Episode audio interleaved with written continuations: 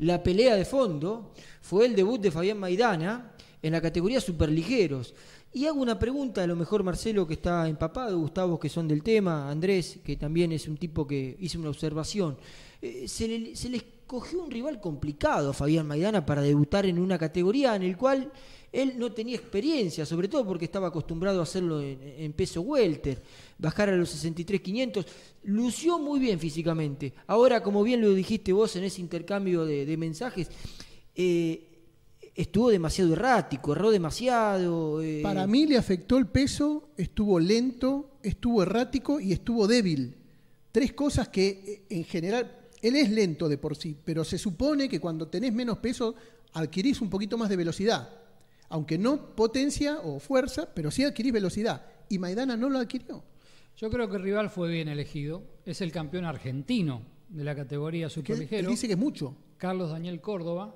El sapo dice que... No, no, no, entiendo. Me da la sensación que eligieron un rival a un que lo deslució. A un tipo como Fabián Maidana le tenés que poner un rival no para que se luzca, para que pase la prueba. Si, en esa fecha se hablaba, en principio, la gente de Chino Maidana Promotions, de hacer una eliminatoria mundialista, ¿cómo no vas a estar para enfrentar al campeón argentino?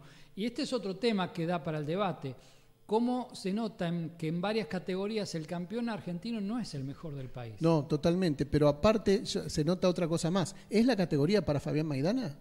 ¿Es 63.500 el peso ideal para él cuando nunca lo dio en su vida? Nunca, ni siquiera de amateur. De amateur era 64 el límite. Sí, sí, sí. Y, y, ahora, varios años después, él siempre peleó en welter, incluso en super welter. Bueno, Palmeta es el mismo caso. Palmeta se va a, adecuar a la categoría para tener su chance ante Alberto Puello por el título interino. Pero hay, una, hay una intención clara de los boxeadores argentinos de hacer camino en una categoría que a lo mejor tiene un nivel inferior a lo que podría ser la, los el nivel de los campeones de la categoría de los 66 kilos o 69 kilos, los welter y los super welter.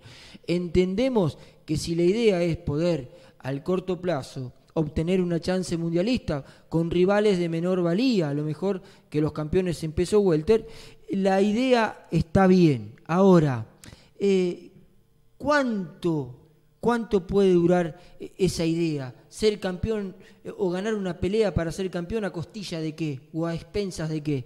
Me da la sensación de que los manejadores de, de Maidana, su hermano Marcos, Acero Cali, bueno, y, el señor Pileta Maidana, deberían empezar a, diagramar una hoja de ruta de la oportunidad de Fabián. Usted tiene un saludo para Fabián Maidana, sí, ¿no? Sí, porque eh, justamente eh, intercambiando información, por el tema de Brian Castaño, eh, pude hablar con, Sebastián Contursi y me habló muy bien de Fabián.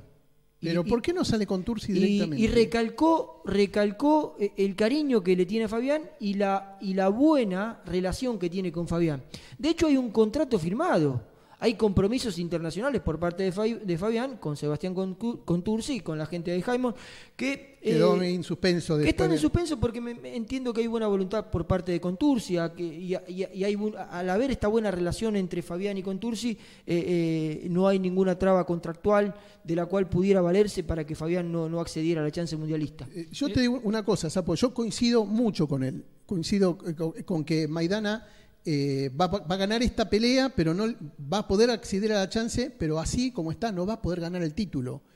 Pero creo que a la vez también está bien manejado promocionalmente y mal manejado boxísticamente, porque él debiera enfrentar a un rival que sea parecido al rival que va a enfrentar por el título mundial. Mientras yo doy por finalizada la transmisión del Facebook Live, le doy el pase al querido Andrés Mune, que seguramente tiene mucho por decir acerca de estos temas. Andrés. Sí, eh, a, mí Fabián Maidana es cierto, no me gustó porque no lució, fue, fue, evidente, pero yo sí creo que hubo un error del matchmaker si lo que quería era que Maidanita se luciera. Da la sensación de que tanto la gente que le programó la pelea contra Haider Parra como esta, esta gente ahora que hizo mucho ruido en las redes sociales y, demás, lo que querían era que Maidanita ganara por nocaut, no querían otra cosa. Si eso es lo que querían, le pifiaron. Lógicamente, si querían exigirlo, probarlo, ver si era ampliamente superior a, un boxeador del medio local, está bien. Yo sigo confiando en Maidanita. Eh, creo que hay algo inconsciente en todos de esperar que porque tiene apellido Maidana salga a arrollar al que tiene enfrente. Volvió después de dos años, ¿eh? contra un oponente huidizo. que, es el campeón argentino, y le ganó, le ganó holgadamente, ¿no? Digo, en las tarjetas me parece que, que no dejó ninguna duda. Ellos creían que mm, Fabián le iba a ganar fácilmente a, Córdoba. Y se encontraron con un púgil elusivo, raro, difícil, que está atravesando un buen momento de campaña y obviamente lo deslució. Sí, sí, me, parece que sí. Y, repito, eh, creo que también nosotros le exigimos más porque sabemos que es mucho más, como decimos recién, que, que un campeón argentino hoy. Pero todavía le tengo una cuota de fe a Maidanita, que calienta motores despacio, que es un boxeador el que hay que exigirlo y que recién ahí podemos ver lo mejor de él. Eh, ganó cómodo, ganó holgado, pero lógicamente le faltó el brillo. Andrés, para mí, yo estoy de acuerdo en todo lo que dijiste. Lo único que no estoy de acuerdo es que no eh, le, he perdido la fe totalmente. Para mí no va a ganar, no va a ser campeón mundial. No tiene eh, el temperamento del hermano, seguro. Mejor boxeo, sí, pero no tiene esa, ese grado de sufrimiento. Eh, no está bien llevada su carrera boxística. no enfrentó a nadie todavía. Está demasiado alto por, por las cosas que él ganó y el día que le toque un boxeador con cierto nivel va a perder catastróficamente.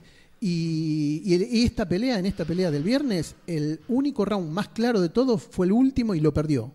Lo ganó Carlos Córdoba claramente. Yo creo que está en una categoría complicada en Argentina ya, con Nino López, con, con Jeremías Ponce eh, Para mí no le gana ninguno. Imagínate a nivel internacional con José Carlos Ramírez, Dios Taylor, Mario Barrios. Palmeta. atención con Mario Barrios, el campeón AMB regular que va a enfrentar a Gervonta Davis, que sube otra vez y en julio va a enfrentarse con Mario Barrios. Y bueno, este, la unificación de Josh Taylor y José Carlos Ramírez también es algo para tener muy en cuenta.